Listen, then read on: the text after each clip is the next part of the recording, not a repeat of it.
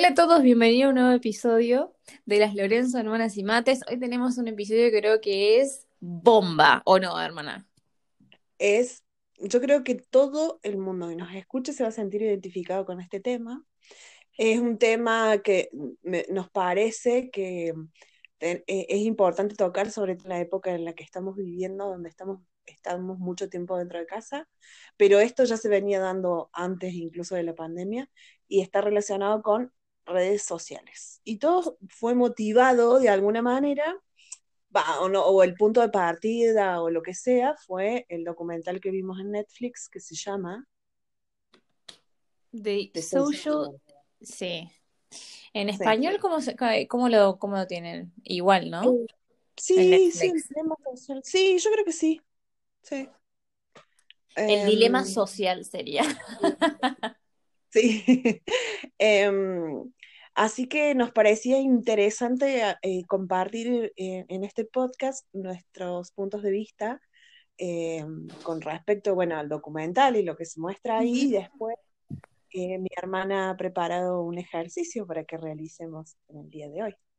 Y el ejercicio que vamos a hacer no es solamente para nosotras, sino para cuando ustedes, los que están del otro lado, que siempre nos escuchan, eh, también lo hagan, porque, porque creo que va a ser importante tomar esa parte de, de, realización, así decirlo, o, de concientización de las horas que tenemos eh, frente a nuestras pantallas, porque una de las cosas que, em, que me parece que estuvo muy buena y que recalcó el, el docudrama, que se le dice, fue no solamente el uso de redes sociales, obviamente que todo el, el, el, el, punto, el enfoque del documental es el uso y el abuso de las redes sociales, pero también el hecho de que pasamos o estamos dependiendo mucho de nuestro teléfono en sí, de las horas que hacemos de pantalla en el teléfono, porque es súper normal, no sé si a usted pasa, de que a veces que estás viendo una peli, por ejemplo.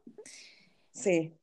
Bueno, o sea, estás haciendo como dos cosas al mismo tiempo. Y al fin y al cabo no estás haciendo ni una ni la otra, la verdad, ¿no? Porque no es que puedas poner al 100% de atención en una película si a la vez estás scrolleando en Instagram, por ejemplo.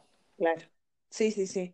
Y a mí me parece que de última, si uno está viendo una película es tiempo de ocio y bueno, no está bien porque es como que la, la concentración no está eh, en ninguna de las dos cosas, pero lo que más me preocupa de este tipo de situaciones es cuando nosotros estamos con el celular tratando de hacer otras cosas de la vida cotidiana, de la vida diaria, por ejemplo, mm. compartir tiempo con, con otras personas, o no sé, yo en mi caso, estar con mis hijas, em, ese tipo de cosas. Si encima le agregamos al celular, es como que realmente nos desconectamos de la vida.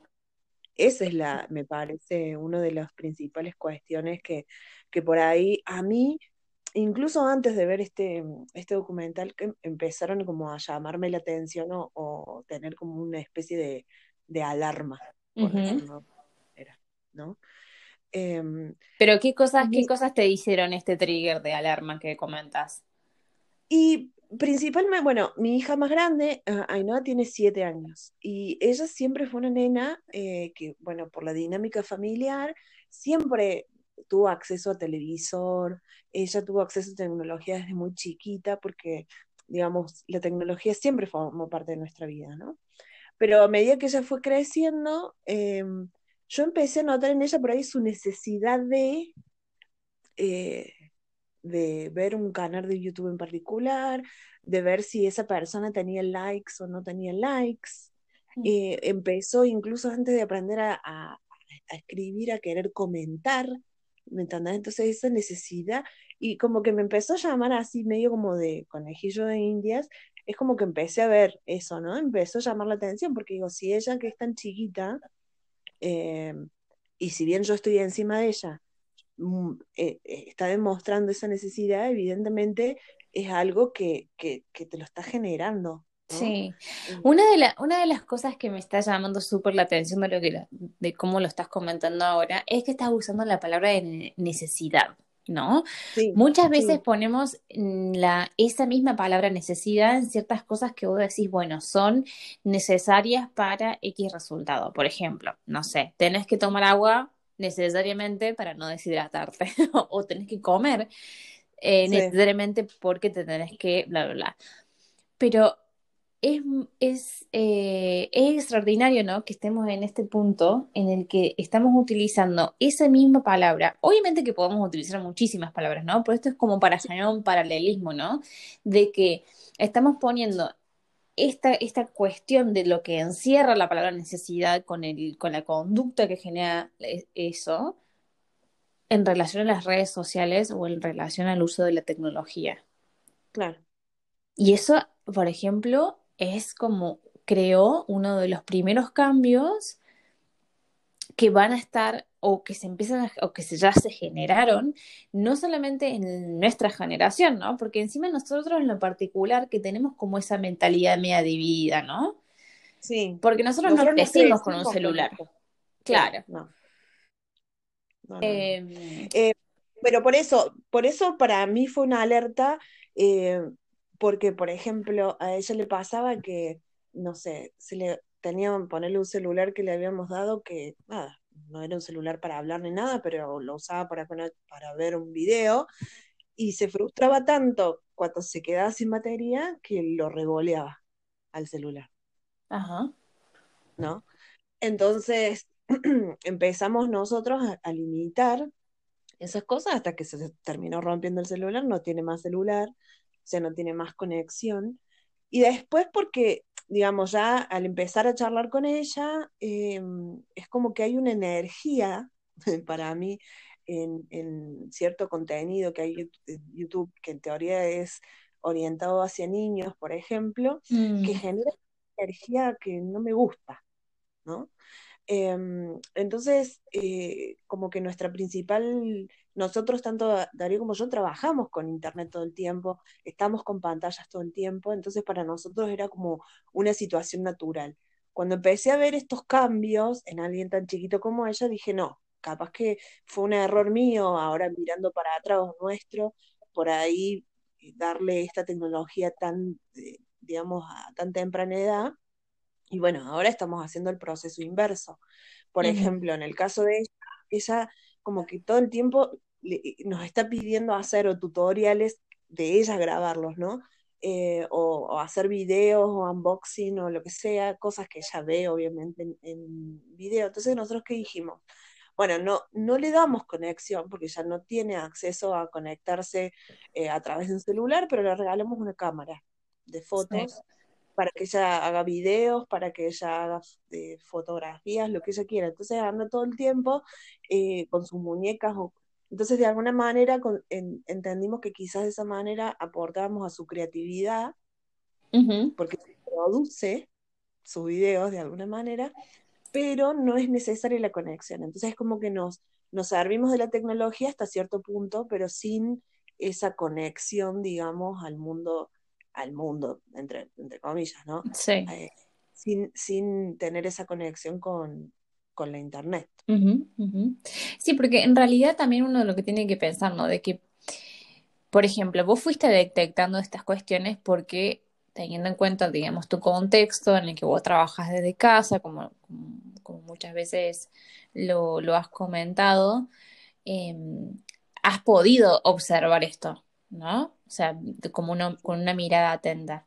Muchas veces pasa de que no todos tienen esa posibilidad, entonces estas cuestiones no se ven porque pasan más de, por ejemplo, no sé, estoy 8, 9, 10 horas trabajando afuera, quiero llegar a casa, quiero estar tranquilo, no quiero que el chico o digamos me, o mi hijo mi hija esté saltándome al lado, le pongo con la le pongo YouTube para que vea algo de dibujito, le doy el celular para que juegue con algo.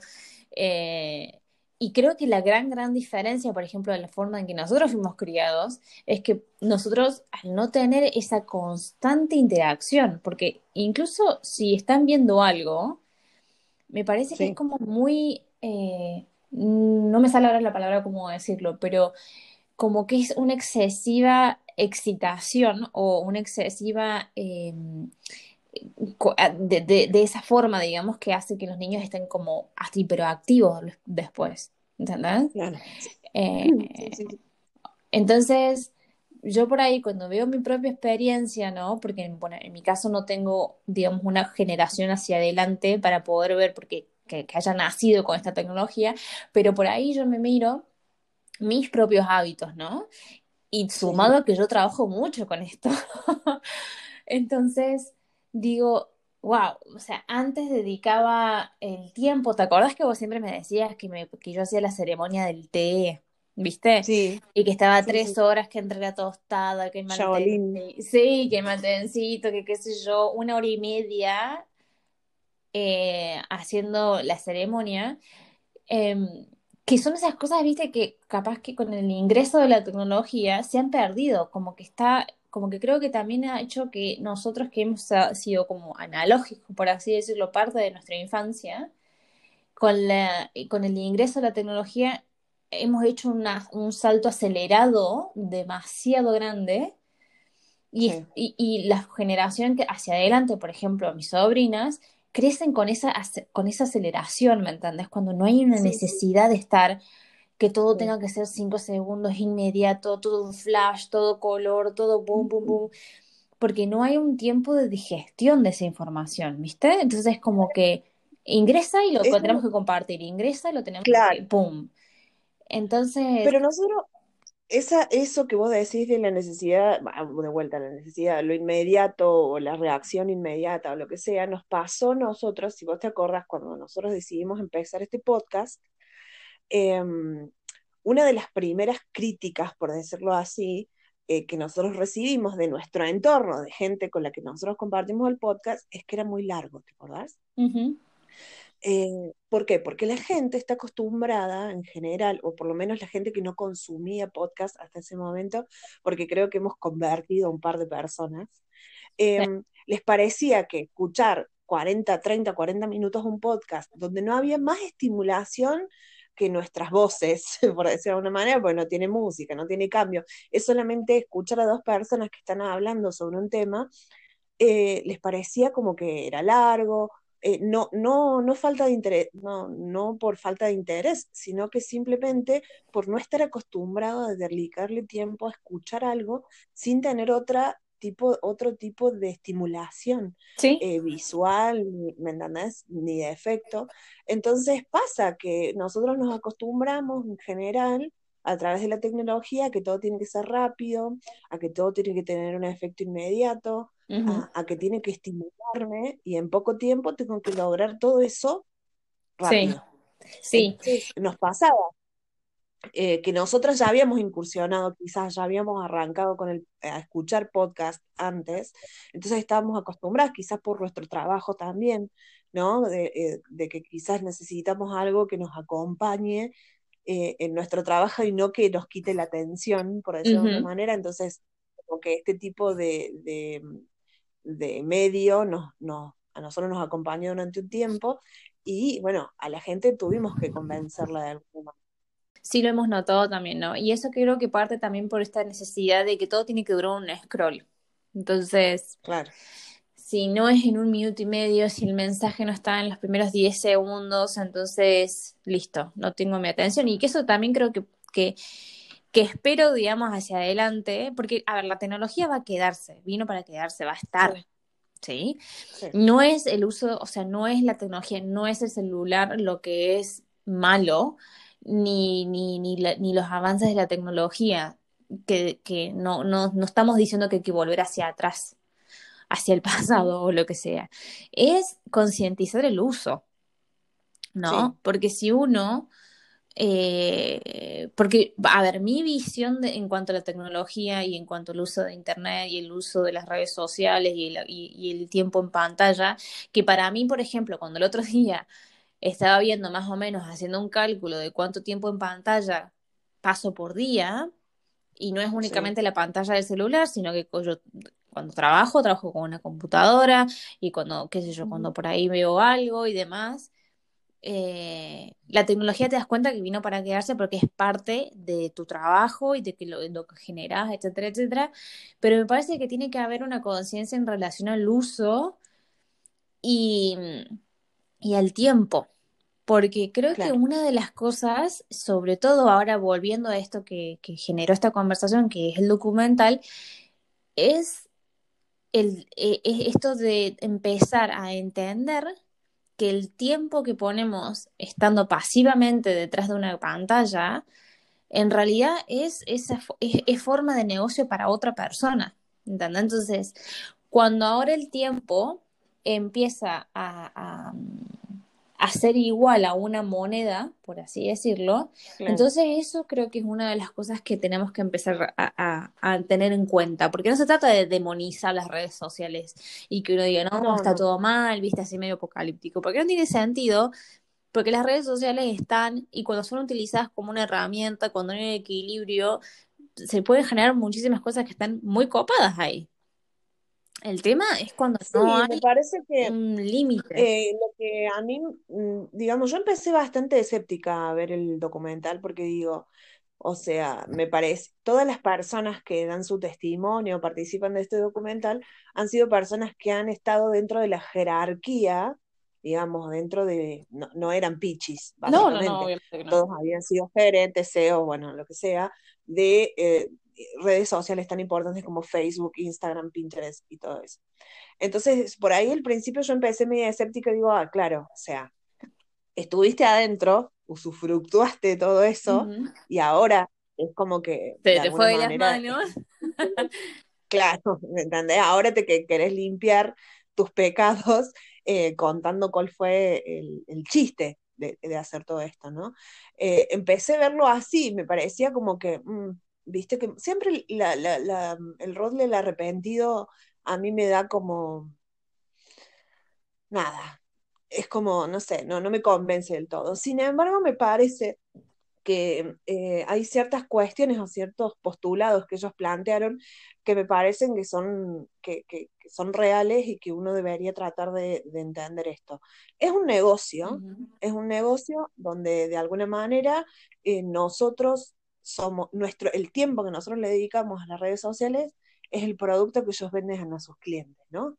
Em, entonces, lo que uno tiene que, si uno tiene que entender eso, entiéndalo de esa forma, entonces uno toma la decisión de estar dispuesto o no. Entonces yo, a cambio de qué recibo eso?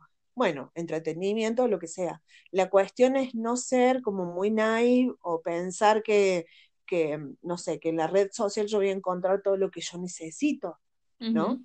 Porque en realidad todas esas cosas que a mí me llaman la atención de las redes, de las redes sociales o de una red social en particular, están, están eh, armadas así para que me llame la atención y que yo dedique mi tiempo. Sí. En mi caso, me pasó que, como te decía, yo empecé este proceso antes de este, de este, de este documental, y yo ya había decidido, por ejemplo, eh, uno de los consejos que ellos dan en este documental es eh, quitar las redes sociales del celular o por lo menos hacer una limpieza. Y yo ya había decidido en su momento quitar eh, Facebook. Yo tenía, vos, vos cerraste tu cuenta directamente hace mucho. pero en mi caso yo no cerré mi cuenta, sino que la desinstalé del celular. ¿Pero por qué?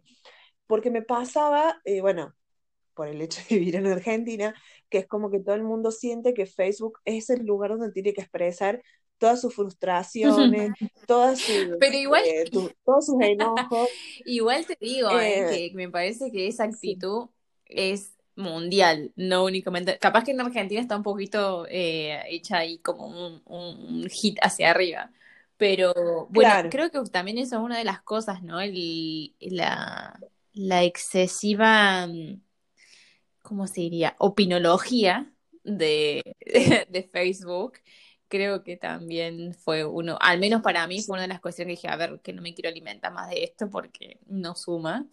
Em, claro, me, me, pasaba que por ahí en algún momento, en algún tiempo libre que tenía, me ponía a explorar en Facebook y era todo negativo, o uno peleándose con el otro, ¿me entendés? Como que, o fake news, entonces digo, bueno, ya está, o sea, lo desinstaló. No, decidí em, establecer de alguna manera como una distancia saludable, por decirlo de alguna manera. Y si alguna vez me conecto a Facebook, lo hago desde la compu o tengo que entrar al sitio web Ahora. Entonces ya ahí, viste, al no tenerlo de, fácil acceso, Mm, mm. es como una, un, un limitante, ¿no? Sí, ahora tengo una pregunta Eh, antes que sigas. sí, sí. Cuando vos hiciste esta, esta cuestión de sacar el app de Facebook de tu celular, entonces ahora es como que tenés que hacer cinco, 50 pasos para entrar desde, desde, el, Sí. desde el browser.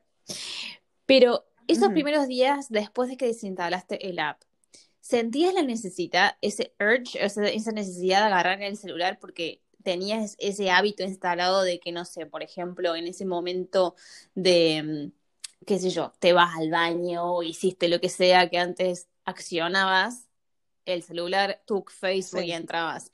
¿Es ese hábito, sentiste una, una disrupción ahí o, o sentiste que en un momento dijiste, uy, necesito entrar o necesito ver o algo me está faltando? No, no, me parece que puede ser que en realidad es como que mm, más que sentirlo como una necesidad, era una rutina, ¿me entendés? Es como que, no sé, si me sentaba a tomar un mate, era como la rutina de entrar y ver, pero no, no lo sentí nunca eh, como una necesidad. Eh, no, la verdad que no, no, no, eh, así, así como yo noto por ahí, como que te decía el ejemplo de Ainhoa de necesidad, no. Em, sí me pasó de que quizás lo primero que uno siente cuando uno toma decisiones tipo es sentir que te quedas afuera o que podés no enterarte de algo, Mm, ¿no? Eh, y me pasaba que por ahí la mami dice, ay, ¿no viste lo que publiqué en Facebook? O, o viste lo que pasó, no sé qué, y, mm, eh, pero tampoco es que fue como muy drástico, ¿no? claro.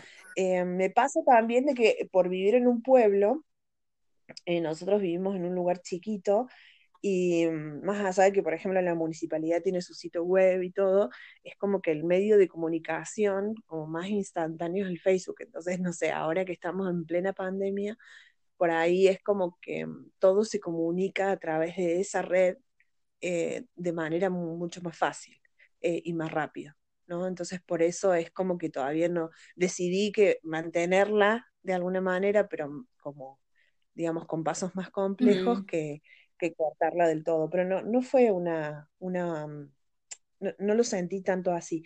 Sí me pasaba, quizás, que como el caso de una de las personas del documental, de que yo estaba, yo tengo un horario de trabajo específico, sin embargo, a través del celular es como que no me terminaba de desconectar nunca. claro. Eh, ese sí, eh, es como que todo el tiempo estaba pensando, me levantaba o veía alguna notificación de un mail o algo y ya me quedaba intranquila o, o me conectaba. Entonces, el paso, el otro paso que tuve que dar, sobre todo acá en cuando empezó la pandemia, donde como que cambiaron muchas cosas a la vez, ¿no? Eh, había que reorganizar la casa, el trabajo no sabíamos si iba a seguir o no, porque bueno, toda la parte de la incertidumbre económica. Entonces opté por, por, por eliminar todas las notificaciones, Ok. mails y de esas cosas. Entonces yo me entero de lo que pasa del trabajo cuando me conecto En tu eh, hora de al trabajo, digamos. Sí, sí, Porque, claro, sí, porque por sí, sí. ejemplo, siempre nosotros al menos, a- o, o al menos, digamos, como yo pienso, es, si es una urgencia te vas a enterar. Si es una urgencia, alguien te va a Sí, llamar, te- la, o sea, la noticia te va a llegar. El tema es que creo que, que cuando hacemos, cuando eh, pasamos de este límite de entender eso, de que no todo puede ser una urgencia, no todo tiene que ser verificado, no toda notificación tenés que entrar al minuto o al nanosegundo que ves que tu pantalla se ilumina con alguna notificación, porque empezamos a, o al menos a lo que, lo que he visto, ¿no? Que uno también es- se trata de aprendizaje. Acá no estamos hablando de lo bueno, de malo, de quién debería hacer y cómo no deberían hacerse las cosas, pero es real de que muchas veces uno entra en esa espiral, ¿no? Y es muy fácil entrar en esa espiral de que parece que todo fuera urgente, de que me tenés que contestar al microsegundo, de que, de que el mail a las nueve de la noche en, un, en tu hora de trabajo debería haber sido visto, contestado. Entonces eso de que te genera ansiedad, de que empezás a dormir mal y de que empezás a estar como en un estado paranoico todo el tiempo, porque Claro. eso es lo Por que te genera, digamos. sí, yo, Claro, pero muchas veces uno piensa que eso lo genera el otro, cuando en realidad eso lo genera a uno. Ah, más vale. Eh, ¿se entiende lo que quiero decir? O sea, a mí me da intranquilidad recibir ese mail y no contestarlo, o a mí me da intranquilidad. Entonces, directamente eh, no es aislarte, no es que no te importe tu trabajo, no tiene que ver con eso, sino, eh, por ejemplo, yo desde hace un tiempo esta parte, mi celular está en modo eh, no molestar de manera constante. Entonces, la única notificación o el único sonido que emite mi celular es si alguien me llama por teléfono. O sea, lo tengo cerca, entro a las redes sociales, eh, contesto mi WhatsApp, pero hay veces que, por ejemplo, em, si estoy concentrada en mi trabajo, pasan dos o tres horas que no veo el celular. Y ese ejercicio lo vengo haciendo hace tiempo y, que, y me doy cuenta que no se paró el mundo, no pasó nada, no dejé de enterarme de nada importante por, por hacer esto. Sí. Entonces es como que uno empieza a... E, y de hecho me ha pasado de físicamente olvidármelo, ¿viste? Decir, ¿dónde está el celular? Cuando antes quizás eso era algo imposible. Sí. ¿Entiendes? Sí, sí, em, eh, pero me pareció que, y qué sé yo, eso es como que también me dio más eh, lugar para hacer otras cosas también, ¿no? Y quizás otras cosas que no tengan que ver con la tecnología. Eh, y también es un ejercicio por ahí que hay que hacerlo, em, no te sale natural. No. bueno, pero lo que pasa es que es que ese, ese es otro de los puntos que tenía ganas de charlar hoy. Em, hacer un cambio, hacer un cambio de hábito y hacer un, un, cambio de cosas que consideramos que bueno, porque es así, o bueno, porque todo el mundo está, o bueno, porque esto, eh, eso no, no, nace naturalmente. Uno tiene que tomar esa conciencia y decir, ok, si esto estoy como en sí misma de, continuamente de este tipo de, de energía o noticia, o estoy 24 horas metida con el celular, o si ya tengo hasta dolor de muñeca porque no soltas el celular ni para comer, ese momento de realización es un y cambiar eso y cambiar los hábitos que hay alrededor, eh, ejerce un trabajo, sí, porque obviamente que siempre va a ser la más fácil no hacerlo. Sí. Entonces, en ese sentido, siempre va a generar un, un, esfuerzo o esos pequeños cambios y bueno, obviamente, como se dice, ¿no? Poder pasar esos, esos momentos, esos dos o tres días o esos primeros días en los que vos más un hábito, en los cuales vas a decir, ah, bueno, ya fue y lo vuelves a hacer, eh, pasar ese momento de ese ya fue y mantener ese, ese, esa nueva conducta que estás generando hace que en realidad eso se afiance y después pueda generar un nuevo cambio, ¿no? Pero bueno, en esta relación, porque estamos hablando justamente de esto, ¿no? De esa cosa así, hasta te diría que, que parece que estuviésemos hablando de una adicción más que otra cosa.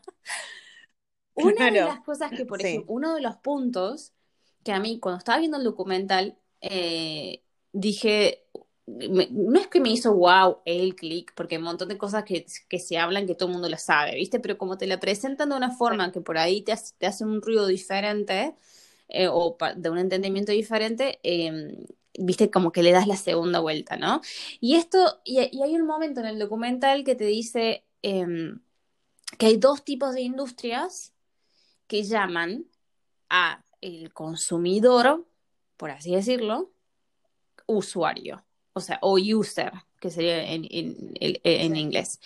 Y las dos únicas industrias que, usan esto para, establecer el perfil de, de, persona que consume X o B son las, las, la industria de, los fármacos y las drogas en general y eh, la industria del software. Y cuando dijo eso, que encima que yo, ahí me agarra el medio culpa, ¿te acordás que una vez dije que yo me siento ahí trabajando para los dos lados? Pero claro, siempre, siempre cuando nosotros hablamos de nuestras estrategias y cómo que hay que traquear y qué sé yo, siempre hablamos de los users, ¿me entendés? Como, como esta, esta cuestión, esta cosa, este ente que anda dando vuelta, que tenemos que alimentarlo de tal forma para mantenerlo dentro de los objetivos que nosotros necesitamos y generar de eso la influencia para la, compra o Mm. el voto o lo que sea, ¿viste? Cuando, no, no quiere decir que yo ando haciendo esas cosas en las elecciones, nada que ver. Aclaro por la duda. Porque- No, no, es un Es un ejemplo, que plantearon. Pero, pero, por ejemplo, eso fue una de las cosas que, que me llamó la atención, ese clic así de, de esa simplicidad de la, de la palabra, pero entender las dos Sí. industrias en las que consideran a, al cons- a la- a los consumidores a un, a un nivel de usuario que eh, está completamente dependiente.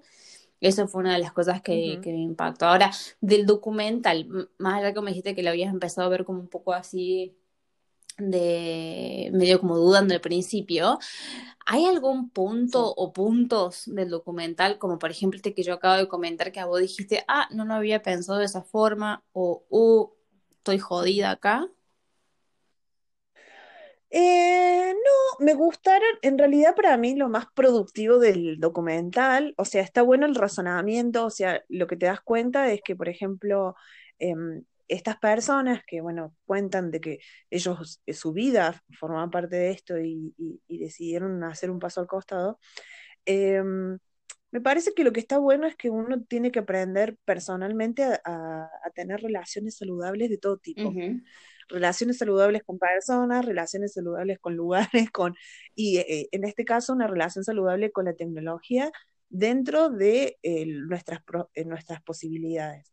Entonces, lo que yo pienso es que siempre que nosotros tomemos decisiones conscientes y que nosotros nos, digamos, eso me pareció importante, ¿no? Que, por ejemplo, cuando hacen referencia a todo lo que pasó con, eh, con Facebook y las elecciones y todo eso, eh, y, y de todo el tema de las fake news y todo, que yo lo veo mucho, pero sobre todo en la gente más grande Sí, o la gente que no, no, no investiga mucho, de, de dejarse llevar por ideas falsas o, o este, digamos, lenguaje del odio Ujú. y ese tipo de cosas, eh, a mí me parece que es fundamental, como decían ahí, que uno tiene que buscar la fuente, Sí, ¿no?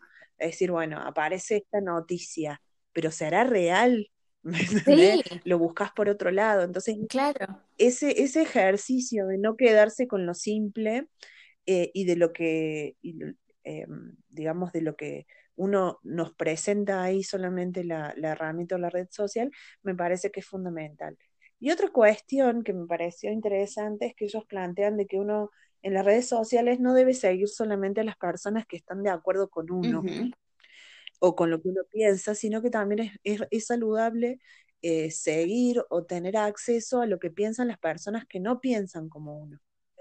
Eh, porque de alguna manera uno, digamos, como que no está tan, no es tan subjetiva la Sí, y mirada, evitas la polarización de esa forma también, ¿no? Porque dejas de retroalimentar la misma idea y podés dar un poco de lugar a, a- a ser crítico, incluso de las cosas que uno por ahí considera que son verdad absoluta, ¿no? Entonces, dar ese claro, espacio también, que me parece que eso también es una de las cosas súper importantes para recalcar, porque a mí me ha pasado muchas veces de frenar a amigos eh, ya sea en las redes o por ahí que me mandaban, que te mandan así, viste, las cosas por WhatsApp y qué sé yo, que vos decías, o sea, ¿cuál es el objetivo de, que, del bombardeo de este tipo?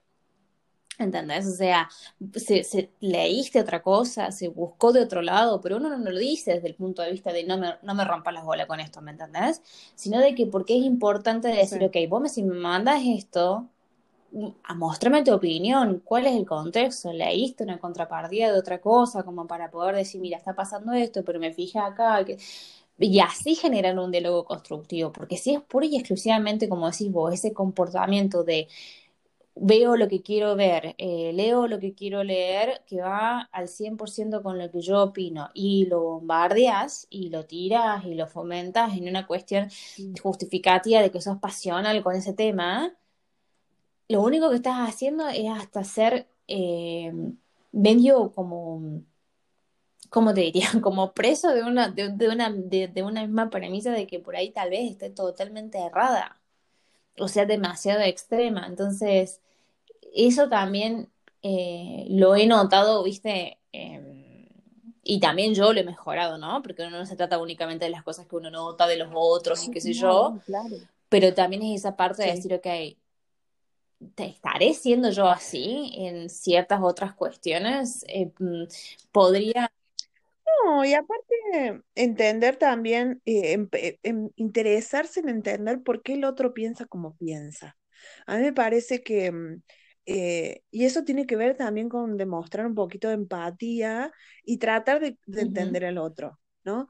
Porque yo puedo tener mis ideales o puedo tener mis valores o, o lo que sea, pero si yo veo que la otra persona es vehemente en lo que piensa, en lo que cree o, o lo que sea, ¿qué, qué hace que esa persona sea así? Digamos, es, es entender el otro también, ¿no?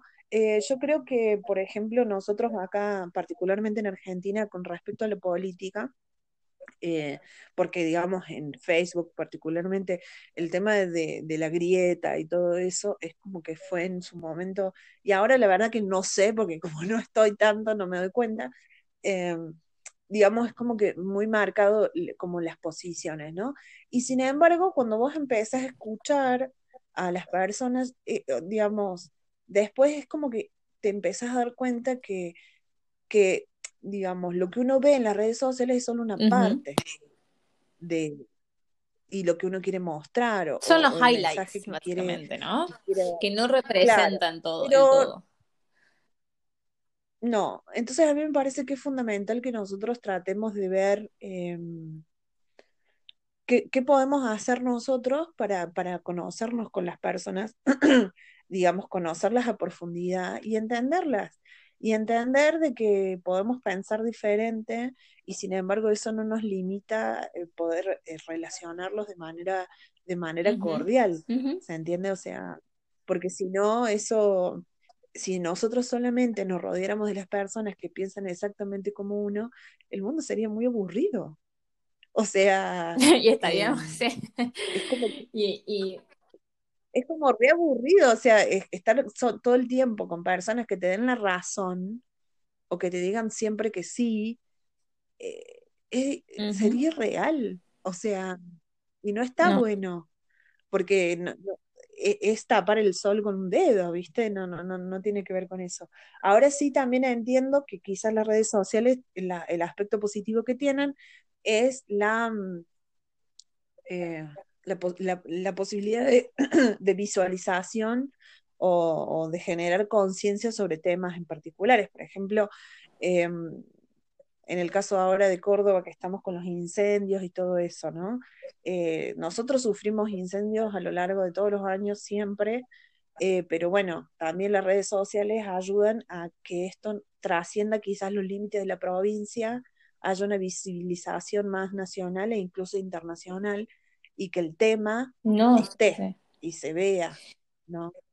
Eh, entonces, en ese sentido, me parece también Sí, pues es como, o sea, haciendo un- un- un- una vuelta a lo que habíamos empezado a hablar al comienzo del- de este episodio, que no se trata de demonizar el uso de las redes sociales o el uso de tu celular, eh, sino es tomarlo como una herramienta y entender que también tiene que haber un equilibrio entre el uso y la exposición que hacemos so- eh, en las redes eh, y, en- y, y- y poder hacer es- ese balance entre tu vida real o lo que uno hace a la diaria y tener esa, el- y la opción, porque en realidad también es otra de las cosas, ¿no? Uno tiene que entender que uno es el que está generando la demanda. Entonces, en ese sentido, uno tiene el poder de poder decidir y establecer un- una conducta un poco más equilibrada en relación al uso que hace de que, eh, que estas em-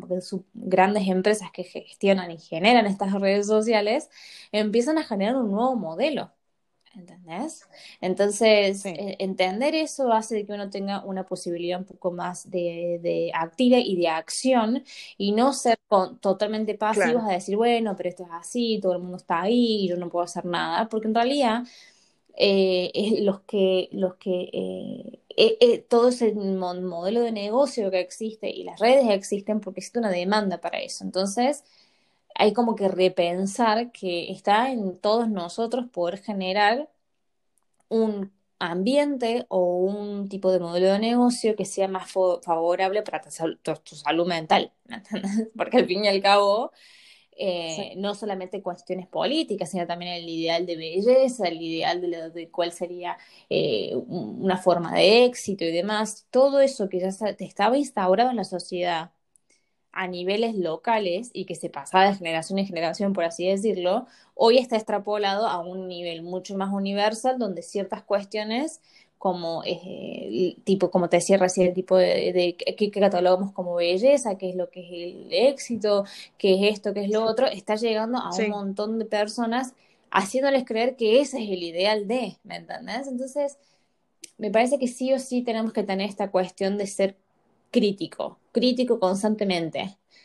Eh, y cuestionar constantemente las cosas, ¿no? Porque cuando está todo ahí tan expuesto y, está tan en, tu cara, en your face, em, es ahí donde uno tiene que empezar a preguntarse y a cuestionar ciertas cosas, porque Em, porque eh, la vuelta de un negocio siempre hay, eh, lamentablemente, pero así, más en, en viviendo el capitalismo. Que no está mal que sea un negocio tampoco. No se trata de bueno o malo, es que, no, no, se, trata de que esto sea bien o mal, o sea, se trata de, de entenderlo, de ser, de, de, de entender que somos que las personas, tanto que están en grandes empresas como las personas que consumen eh, las herramientas de esas grandes empresas, somos todos criados y nacidos dentro de un mismo sistema. Entonces, no se trata de que uno tiene que ser eh, el 100% pasivo y por ende todo lo que venga hacia mí y yo no hago nada es todo malo. No, es entender que tenemos una gran parte de responsabilidad y que activamente podemos cambiar las cosas se trata de buscar ese equilibrio y ser conscientes de que uno puede generar ese equilibrio. Si no, siempre el otro va a tener la culpa de, ¿me entendés? Eh, el otro va a ser el demonizado. Cuando hay una parte y gran parte de accionar que nosotros tenemos que hacer a nuestro lado también. Y esto es, ok, entendí este punto, entiendo que existe un límite, ¿qué hago para cambiarlo? Porque si vos me decís, ay, esto está mal y a mí me entra por un lado, me sale por el otro y hago 50 horas haciendo lo mismo, muy poco probable que vas a poder generar un cambio, ¿no? Entonces, entender que existe un tiempo para todo, sí. pero entender que podemos hacer cosas para cambiar eso. Sí, yo creo que buscar, como todo, uno tiene que tratar de buscar un equilibrio saludable. Em, y este equilibrio saludable, como en todo aspecto de nuestra vida, requiere trabajo. No, no es fácil. Entonces, eh, en ese sentido, me parece que de a poco el otro día, que creo que te lo compartí, que vi un, eh, en Instagram una historia que decía hay que ser imperfectamente vegano, hay que ser imperfectamente ecologista, hay que ser imperfectamente... ¿Qué quiere decir? De que uno, o sea, si uno se pone como expectativa eh, siempre el éxito, o siempre buscar lo mejor de lo mejor, nunca se va a sentir satisfecho con lo que logra. Entonces, cuando uno, en este caso, eh, no, eh, no es el objetivo que la gente deje de, participar en las redes sociales, que borre todo, no, que empiece a tomar decisiones conscientes con respecto a hábitos saludables eh, de relacionamiento con la tecnología. Eso es un trabajo diario, o sea, día a día. Entonces, de a poquito, no quiere decir de que, ah, de ahora en más, voy a, mm, no sé, me voy a poner un límite de una hora de Instagram por día, porque probablemente no lo logremos, porque ser un poquito más conscientes y de a poquito ir trabajando en función de eso y, tomar decisiones, ir probando cosas, si esto funciona, si esto no funciona, y, en, en realidad ir en ese, en ese camino de ser imperfectamente buscando lo mejor para cada uno. Exactamente. Ahora vamos a hacer el ejercicio que, habíamos dicho al principio. Ah, para ver cuántas horas en, promedio por semana eh, se están yendo, eh, ya sea en redes sociales o en cosas. Porque obviamente, ¿no? Uno, cuando piensa en redes sociales, eh, vamos a también incluir WhatsApp, que si bien es, una herramienta que tiene como un modelo diferente a Instagram y Facebook, se al menos me parece que debería ser considerada una, red social porque, bueno, es una forma de comunicación eh, y todo lo demás. Entonces, a ver, voy a... Después de todo lo que hablamos, imagínate, 43 horas en Instagram. No. Eh, Pero mi, mi promedio la, en la semana, en esta semana, ¿no? Fue un Sí. promedio de tiempo en el celular de 4 horas y 5 minutos. A todo esto, ¿cómo pueden encontrar esta información en sus celulares? Sí, eh, bueno, Gaby, vos decime cómo lo, cómo lo hiciste con, con tu, con el tuyo, pero si, si tienen iPhone o si tienen iPhone, lo que pueden hacer es se van a la co- configuración y en configuración, eh, haciendo, a, scrolleando hacia abajo, van a encontrar que te dice eh, tiempo en pantalla, literal, o sea, no hay que buscar demasiado, ingresan ahí, y cuando ingresan van a poder ver el, el, el average, o sea, el promedio de la cantidad de horas que se están pasando por semanas en el celular y el top de las apps que hacen que, que digamos, que contabilizan ese, ese promedio. Gaby, ¿cómo lo haces en tu celular? Sí, en Android es un poquito diferente porque en realidad lo que hace es tomar la última carga, o sea, eh, desde la última carga al 100% empieza. Cuando vos cargas el celular al 100 es como que se borra, no es, no es por semana. Por ejemplo, en mi caso, eh, desde la última carga hace un día 12 horas y 42 minutos, entonces te toma desde eso cuánto tiempo eh, es como diferente. Eh, pero sí, a ver, ¿querés contarnos Bueno, vos? a En, ver, en la- mi prome- yo acá Sí, tengo tu más promedio. o menos, sí.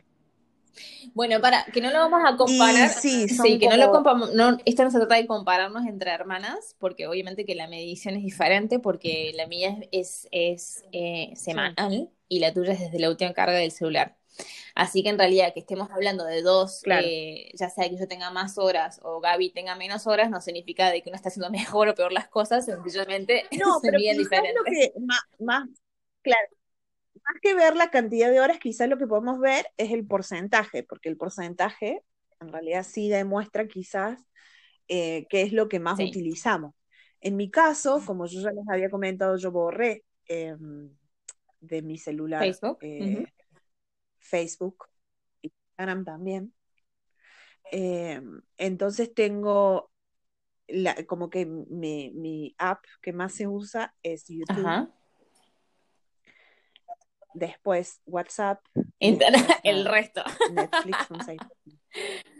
Bueno, Sí. mira, yo tengo Em, de 4 horas y 5 minutos que son mi, eh, mi promedio diario, ¿está? O sea, sí.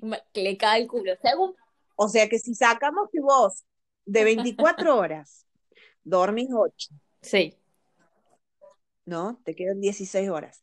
De esas 16 horas que vos estás despierta, en promedio pasas 4 horas por con día. el celular Sí. por día. Eh, de las cuales, me- viendo acá cómo viene la mano a nivel semana, o sea, esta semana, por ejemplo, me dice que le clavé 28 horas.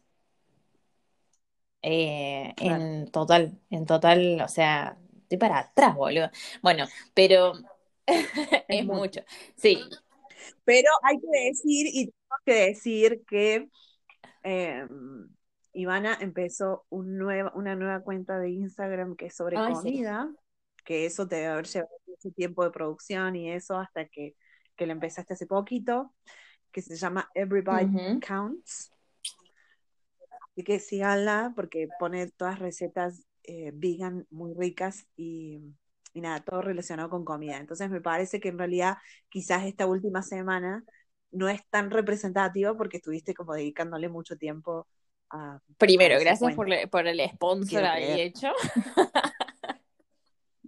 Sí. Pero bueno, independientemente de eso, ok, lo que voy a hacer el ejercicio, después vamos a publicar esto para que ustedes puedan verlo, pero también voy a poner un screen de la semana anterior Sí. porque puedo ir hasta la semana a- anterior a esta para ver si... Pero, o sea, ya me dice que, o sea, o sea, para comparar. 24% arriba del promedio de la semana pasada. Así. Y eh, Claro. las tres tops es Instagram, WhatsApp, obviamente, porque me tengo que comunicar con ustedes todos los días. eh, y después el uso Sí. del internet. Pero están ahí, ¿eh? Tete a tete, porque Instagram le clavé Claro. 11 horas 22 minutos. Y WhatsApp unas 10 horas, qué abuso. Cuando, claro, cuando ves los números así te querés, te la querés cortar porque decís, o sea, no puede ser. Lo que pasa es que en realidad lo que, lo que está bueno de este ejercicio es que si vos preguntas, bueno, ¿y vos cuánto tiempo pasás en Instagram por día? Y la mayoría te decía, ay, media hora. 10 minutos. Nah, la realidad, claro.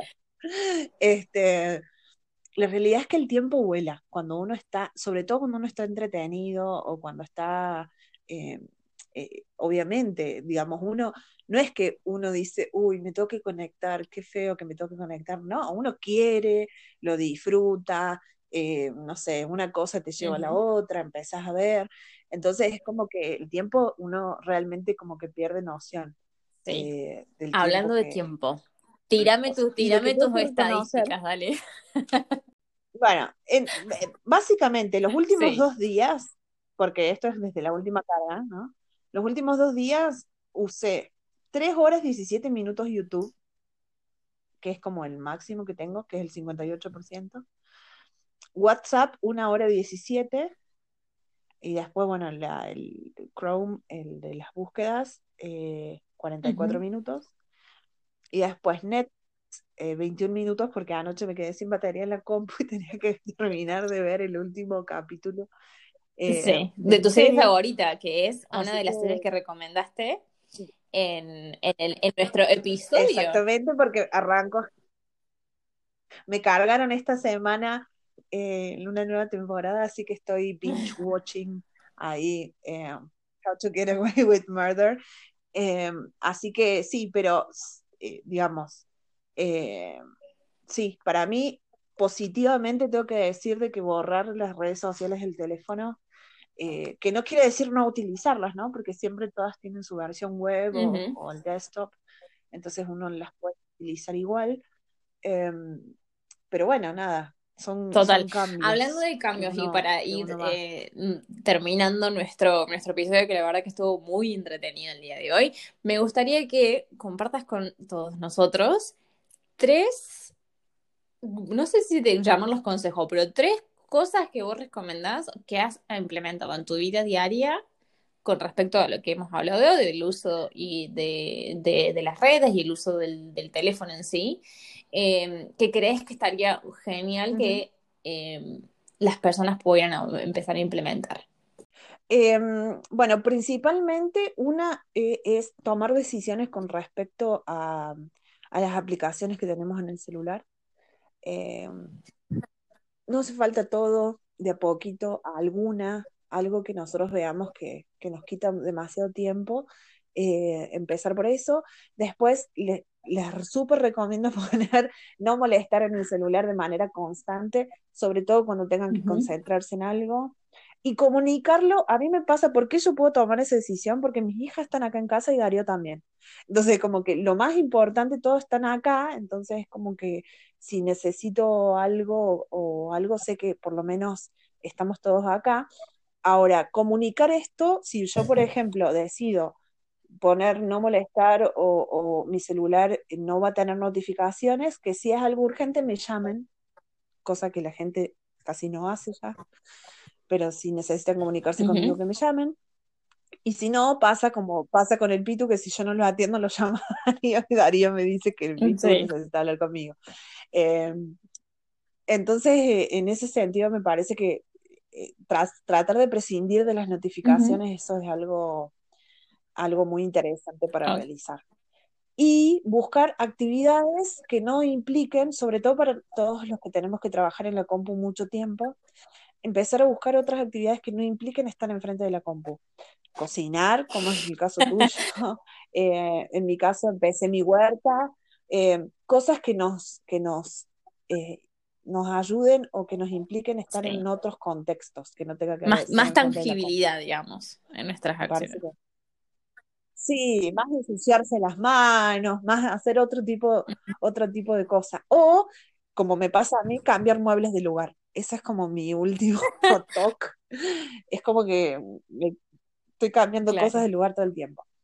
Pero. En mi caso, creo que las tres cosas que he eh, implementado en mi vida diaria, eh, teniendo en cuenta que laburo mucho de esto y demás, creo que mm, bueno, concuerdo al 100% con vos en esta cuestión de em, pausar las notificaciones. No hace falta que tu celular esté vibrando al 100% por cada notificación que entra en tu teléfono a no ser que sea prescindible para tu trabajo. Por ejemplo, si estás con un negocio en línea y demás, y te entra un pago y sí tenés que tener habilitada esa notificación, fantástico, pero no necesitas notificaciones de Instagram, notificaciones del tiempo, notificaciones de todo, porque esa, esa mm, llega un punto de que no, eh, que genera una dependencia excesiva e incluso tenemos estas cuestiones de esas vibraciones fantasmas que pensamos que el celular ha vibrado, pero no hay nada, ¿viste?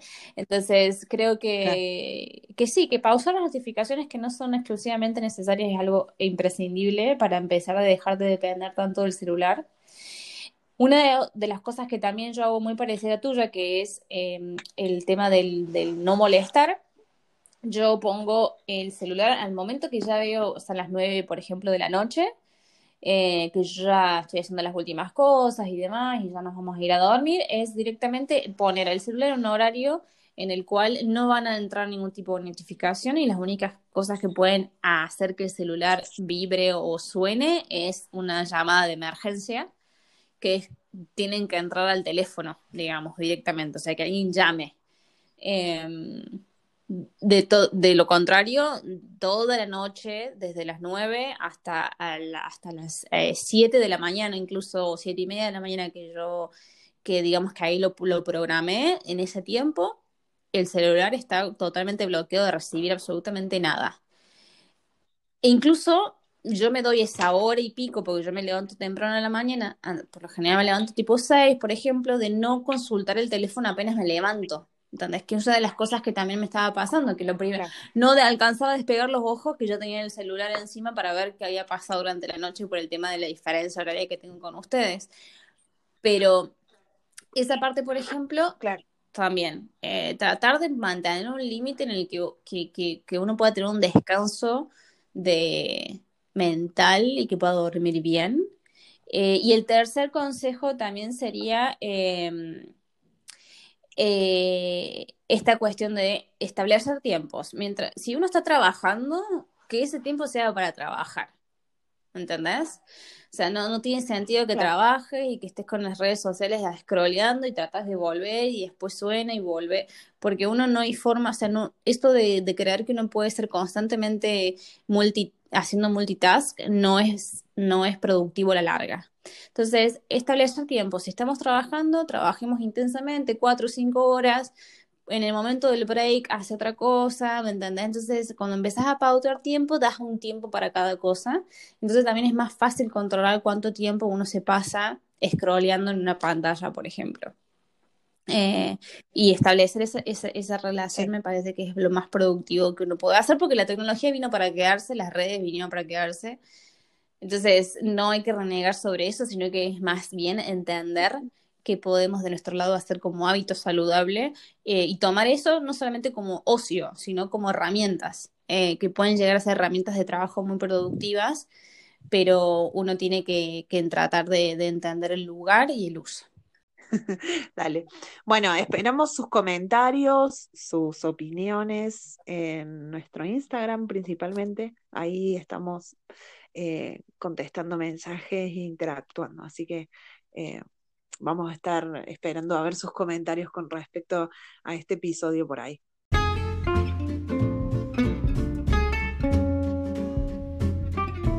Las Lorenzo Hermanas y Mates es un podcast quincenal en el que no solo hablaremos de nuestras vivencias y experiencias, también vamos a charlar sobre temas culturales, roles y en nuestro aprendizaje. Nos podés encontrar en Instagram como Las Lorenzo Podcast y recordar, seguirnos, comentar, compartir y darnos tu rating en nuestras plataformas de podcast. Spotify, Apple Podcast, Anchor y Google Podcast. Nos vemos.